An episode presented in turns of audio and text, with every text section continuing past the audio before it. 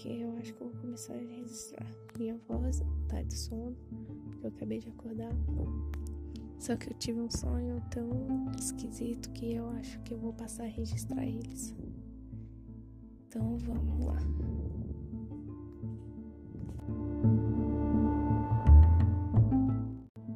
A primeira coisa que eu me lembro desse sonho é. Eu acho que já era um cenário pós-pandemia. Eu lembro que a gente estava tipo. Eu não sei falar, não é galeria. Quando tem vários Ai, eu não sei a palavra.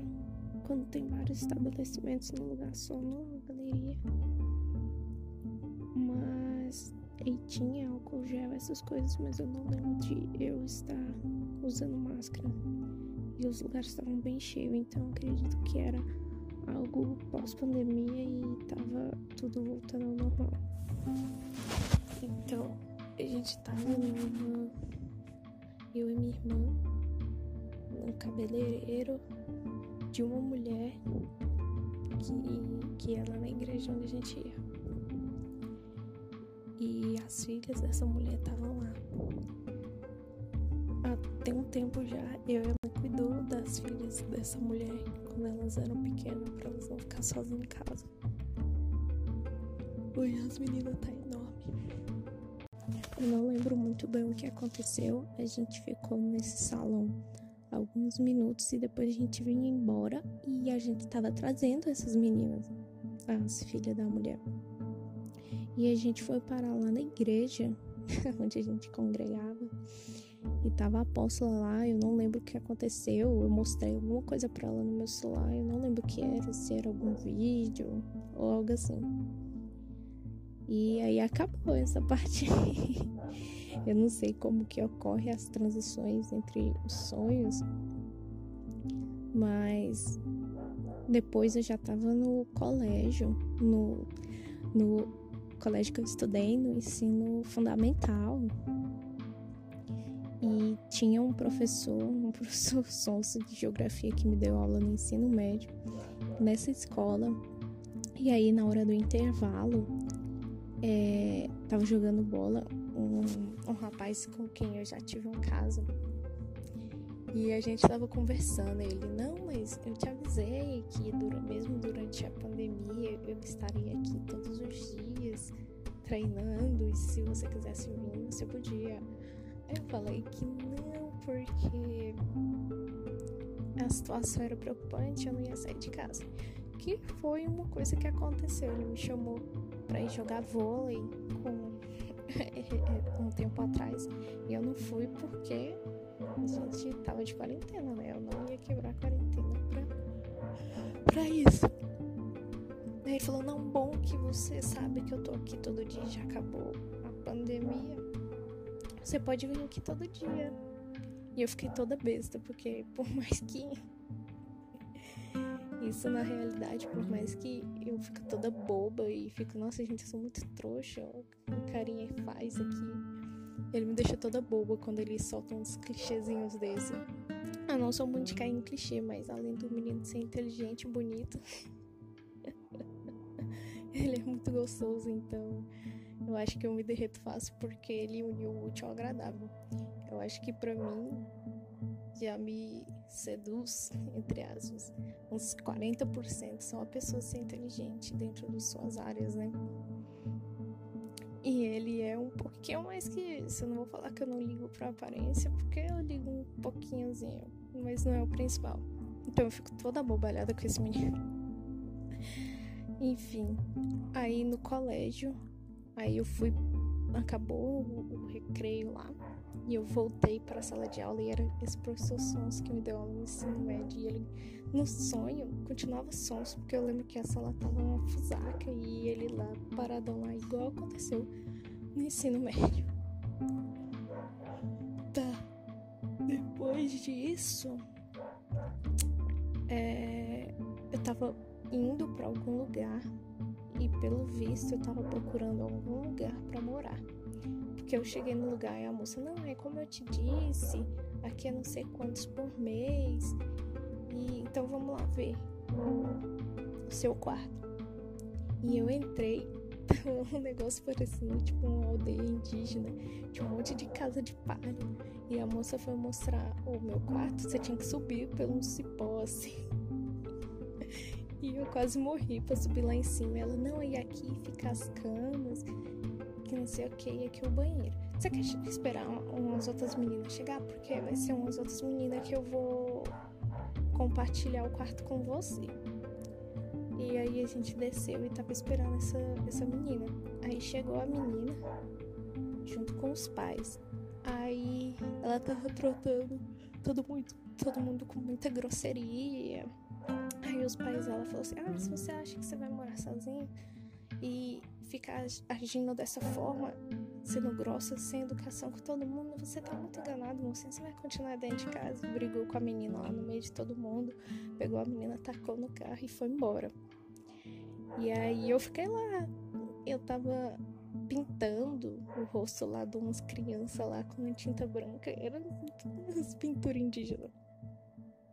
E depois disso eu saí, né, dessa vilinha aí, indígena, e desci uma rua. E ela pareceu muito com a Avenida Goiás. E tava cheio de, de banquinha, bem movimento normal, sabe? E na esquina tinha uma banquinha vendendo um monte de blusa de Flamengo, de futebol. Flamengo, São Paulo, esses trem. E um rapaz bateu na, na, minha bunda e era um menino que eu estudei com ele lá no ensino fundamental.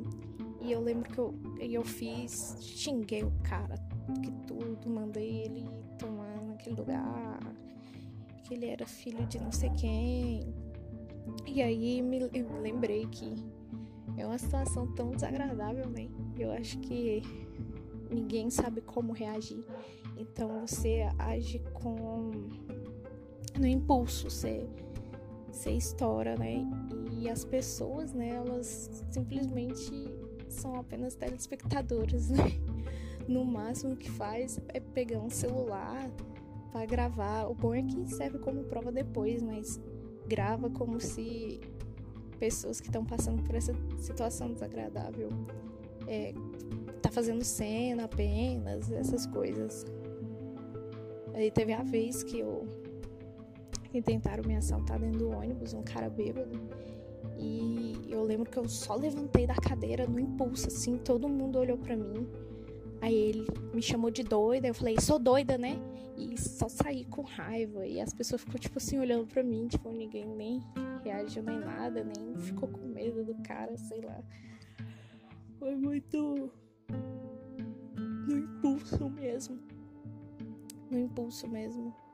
E tá seguindo o sonho.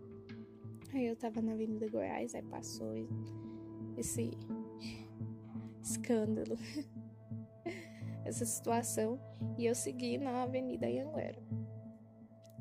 E aí minha irmã falou, do nada minha irmã apareceu, porque ela não tava comigo lá nos negócios dos índios.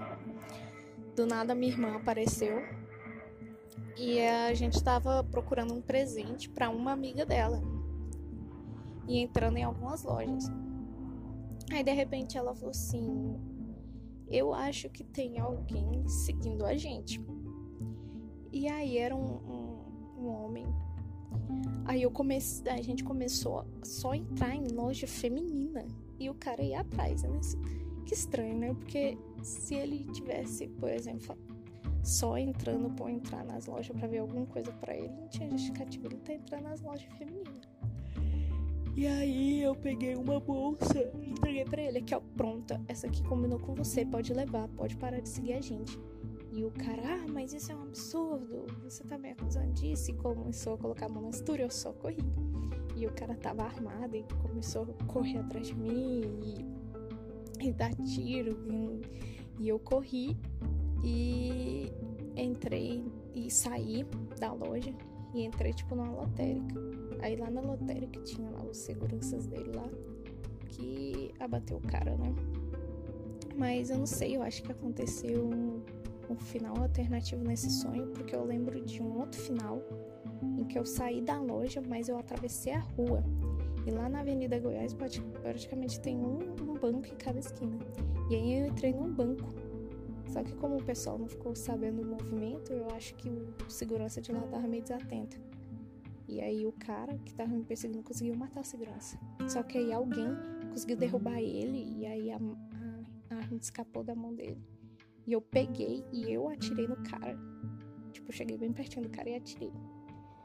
E isso, toda vez que eu sonho com algumas coisas assim, eu fico horrorizada porque eu tenho certeza que eu não tenho coragem. Acho que por mais que eu tenha motivação, tenho, tenho, teve um outro sonho, esse eu não esqueço desse trecho, é que mataram minha irmã.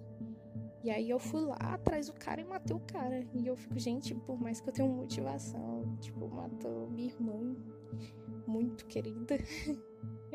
eu não teria coragem de matar outra pessoa. E foi esse sonho. E eu demorei um tiquinho aí, eu não sei se deu diferença na voz, um tiquinho para gravar, porque eu tava gravando assim, virada pra parede. Eu acho que entrou alguém no quarto assim, ficou parada, tipo, ai, eu tava ouvindo um barulho vindo daqui. Aí eu fui e parei de gravar. Voltei agora que eu sei que tá todo mundo lá pro fundo. Mas enfim, foi um som muito estranho. Eu acho que eu vou gravar quando for um sonho esquisito assim que eu lembrar, né? Porque geralmente eu esqueço muito. Eu anotei tudo aqui no meu WhatsApp, porque eu pensei, nossa, como não dá pra gravar agora, deixa eu pelo menos anotar pra mim não esquecer. Mas eu não esqueci. Ah, não! Eu ia falar sobre. Ah, não, mas não era o sonho. Mas eu ia falar sobre o, o rapaz que estudou comigo lá no ensino fundamental. Porque eu vejo ele direto. Sempre quando ele me vê, ele me chama pro culto das senhoras. Eu lembro que no colégio ele era muito, muito atentado, sabe? Ninguém dava nada por ele. Nem por ele, nem por outras pessoas. E hoje você vê ele, tipo, ele é obreiro da, da igreja dele, ou é pastor, não sei.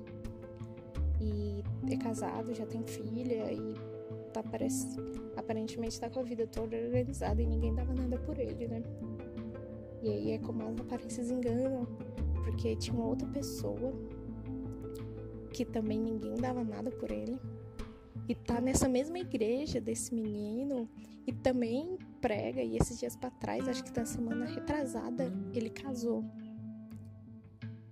E sei lá, tinha um outro menino. Esse ninguém dava nada mesmo por ele. Ele não. Não sei nem para que aquele menino acordava cedo para ir pra escola. E teve uma vez que ele apareceu com a perna quebrada e foi porque ele estava fugindo de um assalto e sofreu um acidente de moto junto com outro rapaz. E teve uma vez que apareceu a escola toda pinchada, a gente tinha um costume de cantar o hino nacional.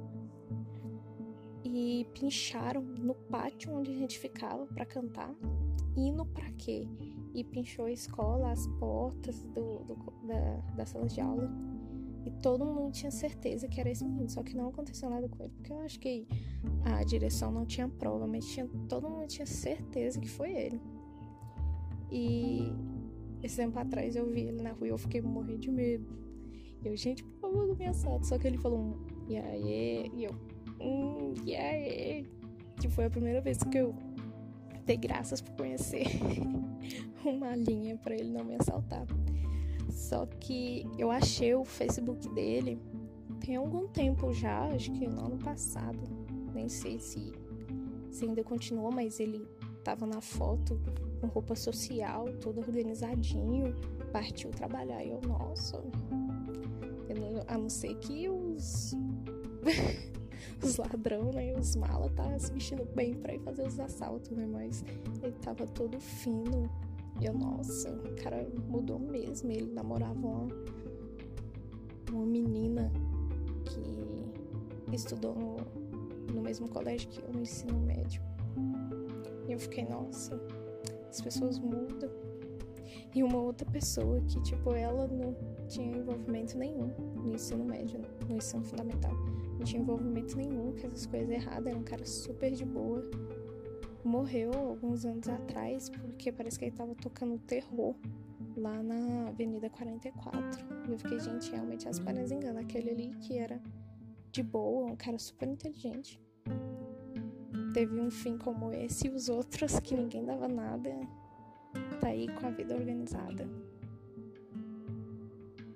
Enfim, foi esse meus sonhos e meus comentários do Rosenval Ferreira. e os meus comentários.